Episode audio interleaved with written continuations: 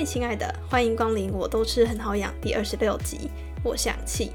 上一集我们请到白袍下班后的主持人之一丽子营养师，和我们聊聊营养师讲师的工作。这一集我们请到了白袍下班后的另外一位主持人，没错，你猜对了，就是叮当营养师来到《我都吃很好养》。斜杠到不行的叮当，现在有好多身份同时在他的身上。我们呢会和叮当聊聊，他是如何从原本高薪的工作跨出舒适圈，找到发展斜杠的可能性，以及边工作边读研究所是如何做好时间管理的呢？叮当也会分享边工作边读书的方法与诀窍，还有在压力大时他是如何减压的，很适合给一直觉得时间不够、压力山大的朋友们听。最后，我们会来聊聊如何经营社群、建立粉丝的粘稠度。身为营养系学生兼社群经营者的我，真的超级佩服边工作边读书还能边经营社群的叮当。想要听更多有关营养的职涯访谈吗？记得订阅这个频道，将新的音频上线才能够及时的通知给你哦。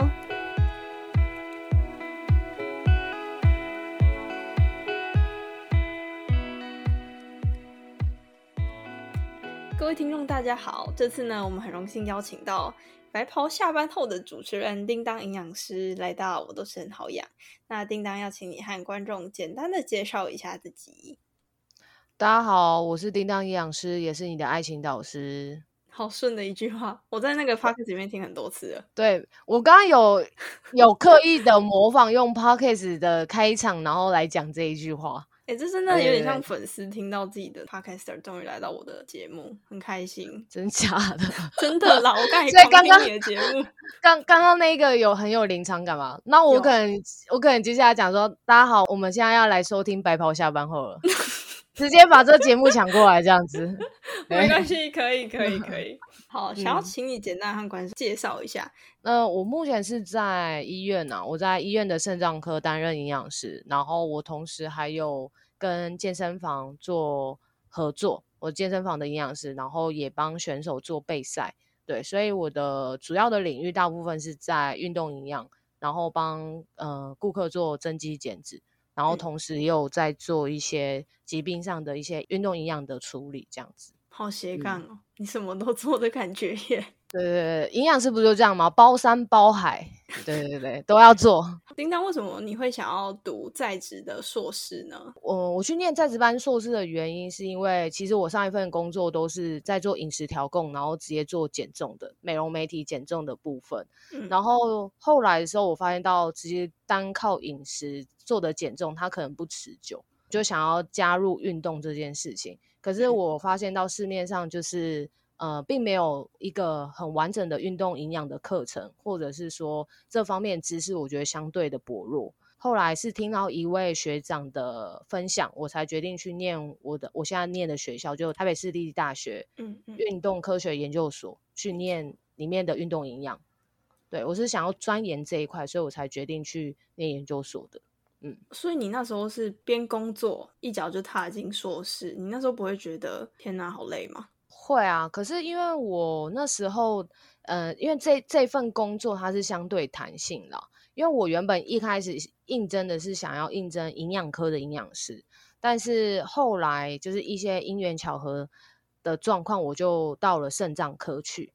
那肾脏科对肾脏科的等于是我的老板变成是医生，那因为我们是在做疾病的。呃，肾脏的研究，然后他需要一个营养师来协助他做这些这些研究。那我等于相对的弹性啊，我上上下班不用打卡。对，那等于就是说，哦，我上下班的时间等于是自己决定。然后，而且他也很鼓励我去多念书。我有刚刚想说，我后来考上了研究所，六日上课，然后一到五是上班。他觉得只要不要影响到工作都可以这样。这老板好棒哦。对啊，而且还有一个好处，就是我的研究的论文，啊，直接从我工作里面产出就好了，我就不用额外收案，就是收一些其他的，就是找受试者来啊，或者怎么样，我直接我医院的就有现成的 data，我就可以做使用了。对耶，对对对，那这样反而好像边工作边读书比较好，就不会有没有东西可以写。对，等于是。本来看起来好像是一件好像很困难的事情，但是结果我们做下去之后，发现到，哎，其实一切都是水到渠成，刚好，我觉得这些都是一些很好的安排，就是我刚好到这里，就原本想应征营养科营养师，虽然后来没有进去，但我。呃，到了肾脏科，可能很多人会觉得，哈，你不是营养科营养师，可能会觉得我没办法去当门诊啊，临看病临床啊，或者是去团膳等等等的。嗯。但是其实我到了肾脏科之后，我还是同样有接触到病人，但然后我更多的时间去念我想要念的东西，把这两个东西做到结合，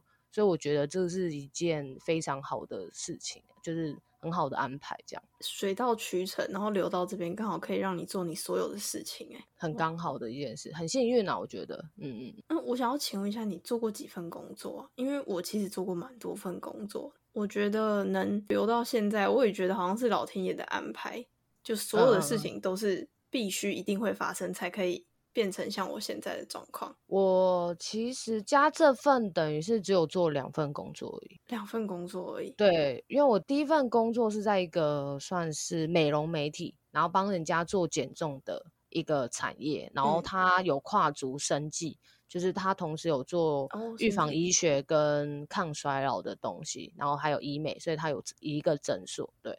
那我在那份工作就是讲解一些预防医学的概念，贩卖保健食品，帮客人做减重，然后帮他们做健康的管理，然后以及就是对内部的营养咨询的训练这样子。所以我在那份工作的工作量算大了，因为我在上一份工作大概待了快四年吧，我的职位是副理等级的，好强哦。然后所以薪水几岁哦？对啊，我刚进去的时候就大学刚毕业啊，二十二做到二十六，对，二十二岁到二十六岁当副理，好强哦。对，没有，因为刚好那个工作的关系是是这样，因为进去的职位就是必须是这样的一个状态，然后管下面的人内部的训练。等于很多东西要一手包办呢，这样。嗯，那你在这一段工作带着走的能力是什么？你说上一份工作学到什么技能？对对对，我觉得是聊天的功力吧。你要销售啊，你要学会怎么去破冰，怎么跟一个不熟的人然后聊天。贩卖的东西必须要成交，就是我的订购单必须要成交了，这样。没错。对，聊天是一个，然后因为我本来在大学的时候就是是系学会的活动长，所以我本来就对于要上台讲话这件事情，我就比较没有太大的畏惧，然后平常有在办活动的习惯，所以我等于换到第一份这个工作的时候，其实我是相对得心应手，就是我要聊天要跟人家讲话，我觉得都是很 OK 的，没有像避暑那一面。那同时，因为里面的客人有的人就是比较是贵妇型的，哦，家里也很有钱。那我觉得他们这些都是我可能日后如果我想要创业的人脉，对。那所以我依旧跟他们保持良好关系。因为刚刚有讲到预防医学，那那时候刚进去这个产业的时候，其实学到很多在学校根本没有学到的东西，完全不知道什么是预防医学。然后也完全不知道医美是什么，不知道保健食品，对对对，其实这些东西我都是在那里学到的。所以第一份工作带给我的最大效益就是我学到了不是学校教的东西。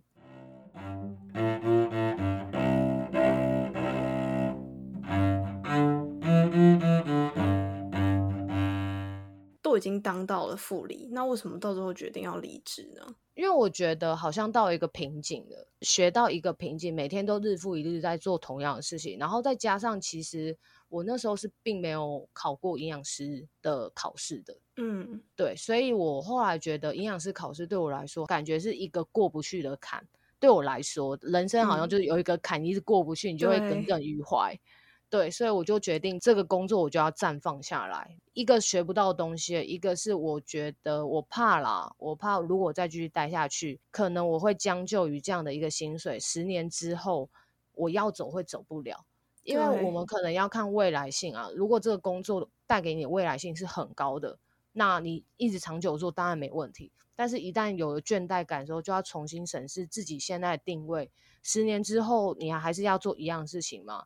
若十年之后给你一个选择，你要离开，你下一份工作可以更好吗？这都是问题。所以再加上我觉得要去考试，因为那时候有边工作边准备考试，但是一直都没有考上，所以我觉得还蛮怄气的。那一次就决定离职，然后直接去上线上补习班，准备那一次的营养师国考。然后我后来就考上，就花了半年的时间考上，这样。所以你前前后后准备国考花了很多年的时间，到最后下定决心，才终于决定一定要把它考上，就离职。对，因为我那份工作的工时很长啊，我可能从早上八九点就上班，然后因为比较上是责任制的，因为我们每个月都有业绩的门槛必须要追。那如果客人还没有离开，我可能就要等到晚上，可能八九点、十点。然后客人刷卡离开之后，把店整理完，然后才下班，所以回到家已经快要十二点了，那我就没有时间念书啊。嗯，所以后来才离开这份工作，专心准备半年才考试考上这样。因为这份工作是就比较业务型啊，就是你必须要很 social，然后你必须要很外放。那时候有重新思考一下，因为我考上营养师嘛，就想说，那我就去一个很。古板很固定的一个模式的工作去试试看，嗯，所以我就想说，那我就去医院，因为我上一个是业务嘛，在营养师的对临床啊，或是团膳啊，或是要去做一些其他的专业部分，我是没有碰触过的。那我想说，哦，医院可以一次碰触到，那我就打算就去医院。然后结果也没进营养科，结果反而进了肾脏科。对，但去肾脏科我觉得也挺好的，因为肾脏科遇到的是肾脏病的病人嘛。嗯，那他们当然有的也有糖尿病、肾病变了，我觉得他们也很好玩。对，所以后来才有时间还可以去念研究所。所以我觉得现在的对我来说，我并不后悔我当初做这个选择，放弃高薪这个选择。这样子，很好奇的想要问你一下。因为我现在是读进修部嘛，然后我每次都是一到五的晚上上课，所以想要问一下，你们在职进修班的硕士的上课方式是如何呢？我们的上课方式每一个学校不太一样啊，因为有的是晚上会上，我们学校的在职班都是假日上课，但是我的老师比较不一样，就是他每一个礼拜一的晚上都会请学生来 meeting，每个人都要轮流报 paper，然后要 meeting。所以礼拜一的晚上我是要上课，然后再加六日上课时间都是一整天，就是早上可能九点，然后上到下午四五点这样子。那你这样大部分休息时间呢？你一到五上班，然后六日你又要上课？对对对，几乎是没有啦。只是呃有一个好处是，因为如果前面课排的比较满一点的话，那等于一个学期大概是四个月，那排的满一点的话，就是等于前面三个月上完就可以。所以我可能会有。一个月是六日不用上课哦，平均下来啦，有可能是这样，对对就是可以自己安排，但是偶尔也是会翘课啊，对啊，怎么可能那么乖？你有那么乖？我不相信啊，对啊，我偶尔会翘课啊，就是可能例如这堂课我觉得有点无聊，或者是不太想去上的话，我可能就会另外安排事情，或者是我有其他的安排的工作要去，我那堂课也不会去上啊，这样。对啊，我们要时间管理好，玩乐是第一，后面再说。好，OK，哎，那个我妈会听这个啦，所以我就不讲了。哦，好好，没问题，没问题。你已经在在职进修班，然后又变工作，那这样时间那么紧的情况下，刚刚有说你有接健身房的营养师，然后你还有去演讲，还有参加一些企业的讲座。你是怎么样才可以分配好这些事情，所有你都可以 handle 住呢？我觉得就是要做取舍啦。其实你要讲没时间嘛，其实我觉得不可能没时间，就是时间真的就跟乳沟一样，挤一挤就有了。再小的 cup，你一挤你也变成 D 以上，我真的相信。对，对啊，因为主要是因为要演讲的话，它会比较麻烦。是如果今天会看主题性，我目前接到的演讲大部分都是运动营养，然后再就是外食，不然就是增肌减脂，大概就是这几类的东西。PPT 当然会因不同的对象，然后去做不同的更改嘛。对，那 PPT 比较难一点，就是你可能前期是需要去制作它的，然后再去演讲。对，那我平常上班，呃，我我早上看完病人，然后下午把老板交代的事情做完之后，我只要有空档，我就先做呃学校的事情，因为我们学校的报告的话都是要看 paper 的，每一科都是，就是你要必须看一个 paper，然后上台报告，也是一样做 PPT。所以在过去这两年，我大概是每天都在做 PPT 吧。我在想，就是因为可能应付学校的是一个，然后你因为你要看 paper，然后再把它做成 PPT，其实是。等于是你要消化过，你才能制作出来东西。对，那在演讲的 PPT 也是需要的。然后演讲的话，健身房的演讲或者是企业专访的演讲，其实我都觉得那个那个对我来说都还 OK，就只是把专业知识放进去里面而已。嗯，对。所以做 PPT 对我来说，我是觉得还好，并没有到那么难。只是前面必须要大量阅读 paper 这件事情，对我来说会比较有负担，对吧？时间管理真的就是。你有空档就做你该做的事情，该玩乐就玩乐，该做事就做事。那我觉得最重要一件事情就是你必须要自律，很有弹性的状况下，但是你必须要自律，把所有事情都做好。最后的时间就是你的自由，所以你必须先自律才能自由。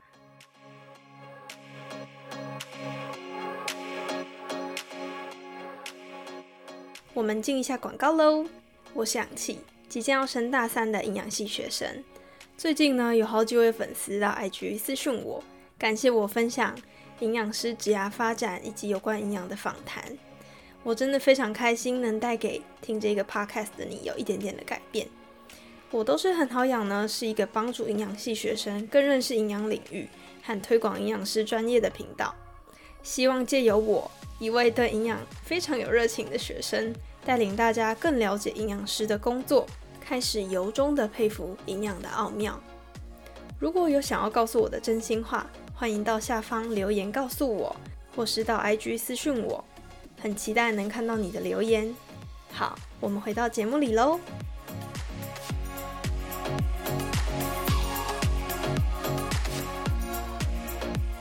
要做那么多事情，那压力应该是非常的大。你是怎么样控管你自己的情绪，还有处理压力大这件事情呢？我压力大，我跟大家都一样，每一个人不要把营养师当神仙。压力大就是要吃东西啊，不是吗？我又不是你，你压力大不吃东西吗？我压力大就是要吃东西啊。对啊。对，压力大就是吃啊，我对啊，我就是喜欢喝波霸奶茶。我个人是喜欢喝波霸奶茶的，没错。波霸奶绿，然后波霸鲜奶茶这两个我是最常点的，这样。嗯嗯。对，除了吃之外的话，我再就是运动了，我会安排一定要去运动这件事情，很重要。对，因为我觉得你要有规律的运动，才有那个体力能去帮助你抵抗这样的一个长期的一个压力。对，我觉得有运动有差，嗯，非常。那再来就是还有一个我比较特别，是我会留时间跟自己相处。这件事情也是我后来才养成的，因为在以前大学的时候，或是在之前上份工作的时候，其实我就是一个很算是人来疯，就是我都会在外面，然后把一切精力全部消耗掉，但是我从来都没有跟自己相处过。那我是后来。到现在那种事情那么多的情况下，我才渐渐学习，你要试着把时间留给自己，然后跟自己相处。因为每天我们都在 output 啦，就我一直在把我的东西拿出来讲，然后一直一直一直讲，一直讲，一直讲，但是我都没有把东西放回来到我心里。所以其实我会留一段时间跟自己相处。那那那个时间，我就比较是做我自己想做的事情，或是我会写日记。我有一个习惯是写日记，嗯，对，有有时候情绪呃没有到每天，就是我可能想写的时候我在写，就有时候情绪可能不好的时候，我就会拿日记本出来写，所以那一本的日记本是一个暗黑小本本，写了各种，对，写了各种就是不 OK 的事情，可能我觉得今天我觉得哪里不行还是怎么样，或是觉得谁谁谁怎么样。那我都可能会写在那个小本子里面，但是我就是有点像是自我反省的一个概念啊，这样，对，所以我现在是喜欢就是有留一个时间让自己跟自己相处，但是现在后来就有点这个时间越来越被剥夺掉，因为事情现在事情越来越多了，嗯，对啊，因为我现在后来还有在经营社群，就等于呃时间的那个弹性又更不多了，这样。那其实啊，我有看到叮当你在经营社群的时候，我觉得你的成效是蛮好的。我想要问一下，就是你已经那么忙了，你是怎么找到适合的主题，可以让你的贴文去贴近粉丝，然后让人家愿意去跟你互动？其实我没有想太多哎，因为我一开始，呃，就想说要创粉砖，那我要开始就是经营 IG 跟 Facebook 的社群之后，我当然就是先拿我最熟悉的东西出来讲。那因为我个人是喜欢跟别人做不一样的事情，虽然你在网络上一定看过很多人讲同样的主题，但是从你的嘴巴里面讲出来，同样的主题一定会有不同的效果。所以就是你要把你的一些创意啊，或是一些你特别的想法加入在这个主题里面，你做出来的东西就会更加不一样。然后我的主题当然就是营养是知识相关的嘛，那同时我又要想要推广运动营养，所以我也会。多做运动营养的贴文，那你说怎么拉近跟粉丝的距离？嗯，其实我没有想说要怎么去拉近，没有想过迎合他们，我没有想过，我会觉得你喜欢我，那你就来喜欢；你不会喜欢我，你认识我之后，你也会喜欢我，就这样。哦，哇，因为我因为因为我不太喜欢去热脸贴冷屁股。对对，那因为你本来就不喜欢我，然后我一直说拜托你喜欢我干嘛，对不对？在一段爱情里面，你这样子是不会幸福的。我就要你喜欢我，你主动喜欢我才可以，好不好？对不对？是要互相的，OK？对对对，所以所以其实我觉得粉丝喜不喜欢你，我觉得其次。但是如果我们今天把内容做好，然后很真诚的跟人家互动。那人家自然而然就会喜欢你，不需要去强求。你会不会有时候做贴文做到想不出主题呀？因为我有时候会这样，会啊会啊会啊，就是主题就是是一个每一个创作者都会遇到的一个困境，就会觉得哎，好像大家都讲过啦，我还可以讲什么，然后什么什么什么之类的。对对对对，所以我觉得主题这件事情又回到。就是刚刚讲的留时间给自己相处这件事情，因为我们一直在往外丢，每一个东西都是在往外丢。可是当如果你的实力没办法一直累积上来，你没有去额外时间看其他的课外书，或者是你没有去跟人家相处，你一直坐在电脑前面想我今天可以做什么主题，你一定想不出来，因为你没有东西进来，你总会有东西出去。对，所以我觉得要好好生活，我觉得你主题自然而然。才会想得出来，然后这个主题才会比较是贴近大家的。我现在有点被镇住了，因为原来好好做一个主题，是因为你有好好生活，所以才做得出来。要有想过这件事情。对，像我前期的文章会比较就是跟爱情结合在一起。嗯，那因为那时候其实并没有什么压力，我想要什么就做什么嘛，就是比较是生活化一点。那现在。其实我觉得，如果有认真看我贴文的，我会发现到，哎，我现在比较偏运动，然后偏难一点，然后偏专业一点。呃，为什么？因为我最近每天都在看论文，所以延伸出去的东西就变那样。之前没有压力，延伸出去是轻松愉快，然后加一点爱情搞笑的。那现在压力一多，然后我现在要做论文东西又多的时候，我可能延伸出去的东西就变成是，哦，可能你会比较专业一点，然后塞多一点的 reference 在里面。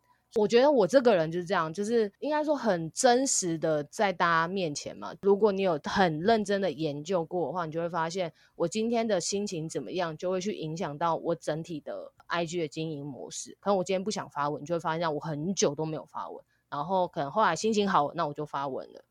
对，那如果我最近压力很大，那我可能发文东西就会偏比较没那么搞笑的。那如果我现在都可能都在看一些。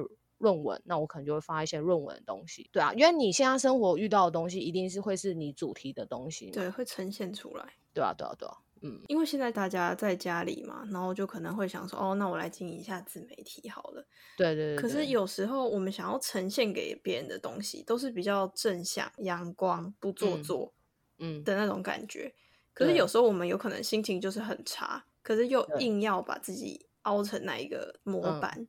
在面对粉丝的情况下，你觉得真实的呈现自己，还是要一套很符合大众的感觉，才是比较适合经营自媒体的方法呢？我觉得是真实诶，因为你假装假装不了吧？假装不久啦，应该这样讲。嗯嗯，再来就是，如果你是一个刚刚讲说我要做的很正向，然后带给大家鼓励感很重，然后很阳光的面前展现给大家，可能你说你的自己个性不是这样，嗯，那我觉得有可能是你你是向往你变成那样，所以你展现出来是那个样子，哦，但是也许你在自嗯我矛盾的过程中、还没有找到一个平衡点。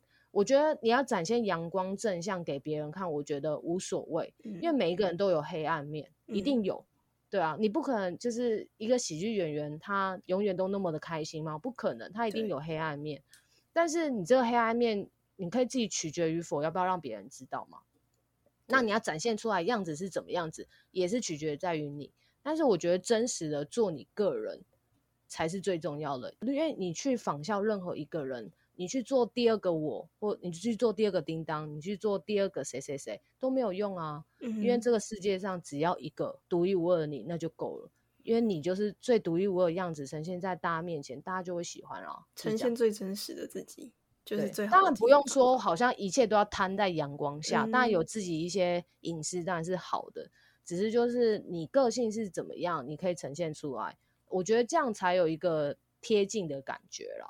就嗯粉丝才会说、哦，原原来叮当都是这样子的人。例如有的人就说哦，我在网络上都不骂脏话，可是私下骂很多。但像对我来说，我觉得这样没什么不好。但嗯对我来说，我就是我在网络上也是会骂脏话，就看我现实动态很常在骂脏话的道理是一样的。对，对对对对对，我我觉得现实动态是我一个抒发情绪的地方，因为每一个人都需要抒发情绪啊。没错，你做自媒体的目的不就是想要分享吗？对，那你想要分享的，一定也包含自己的情绪嘛。嗯对，嗯但是你这个情绪当然要拿捏，不能每每一个都这样嘛，但要拿捏，然后去找一个平衡点。你要同时抒发你的情绪，也要同时符合你当初帮你自己设的一个人设。嗯，对对，没错。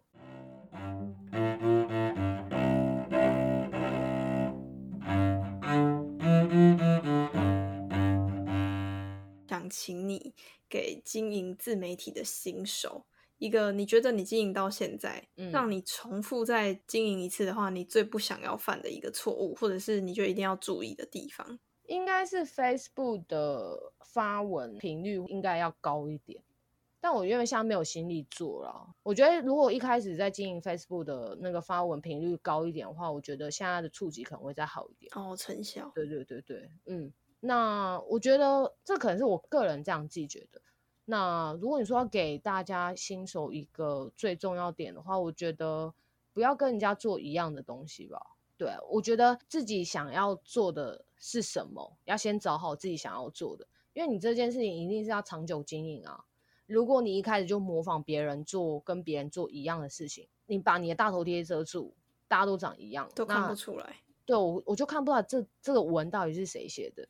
你要做出你自己的独特性，然后做你自己想要做的事情，这件事情就会做得长久。一旦做得久，你就会有成效了。我刚才抓到两个关键字，就是找嗯出自己的独特性，然后做自己喜欢的事情。对，最后最后想要请你给现在正处于迷茫期，就可能疫情的期间没有工作了，然后不知道自己未来在哪里的人，一些你自己真心的建议。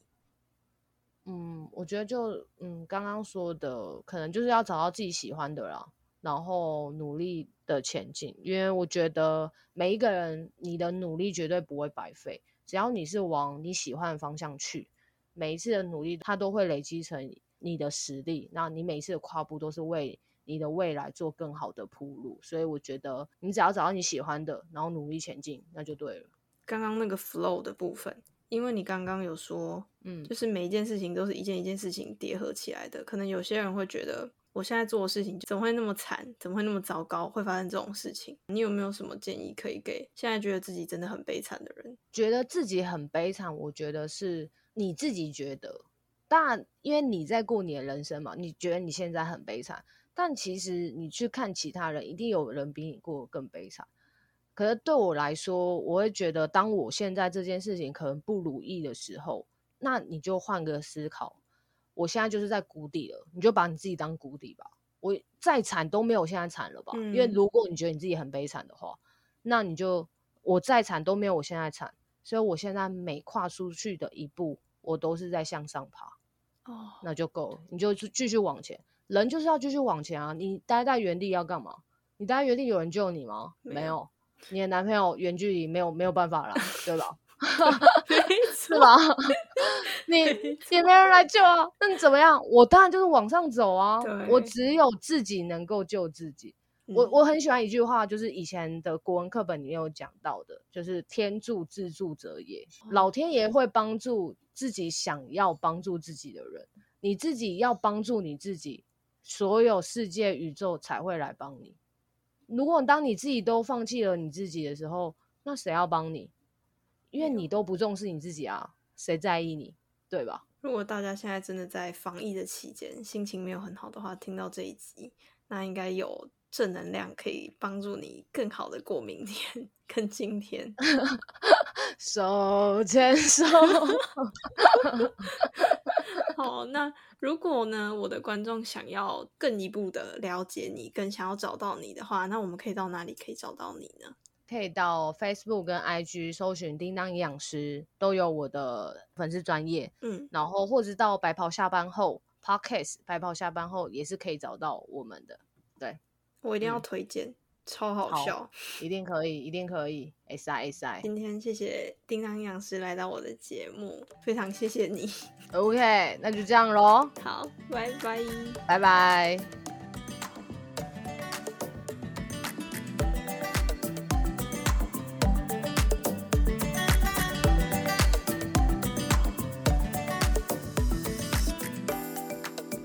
我们要在黑暗中加倍努力。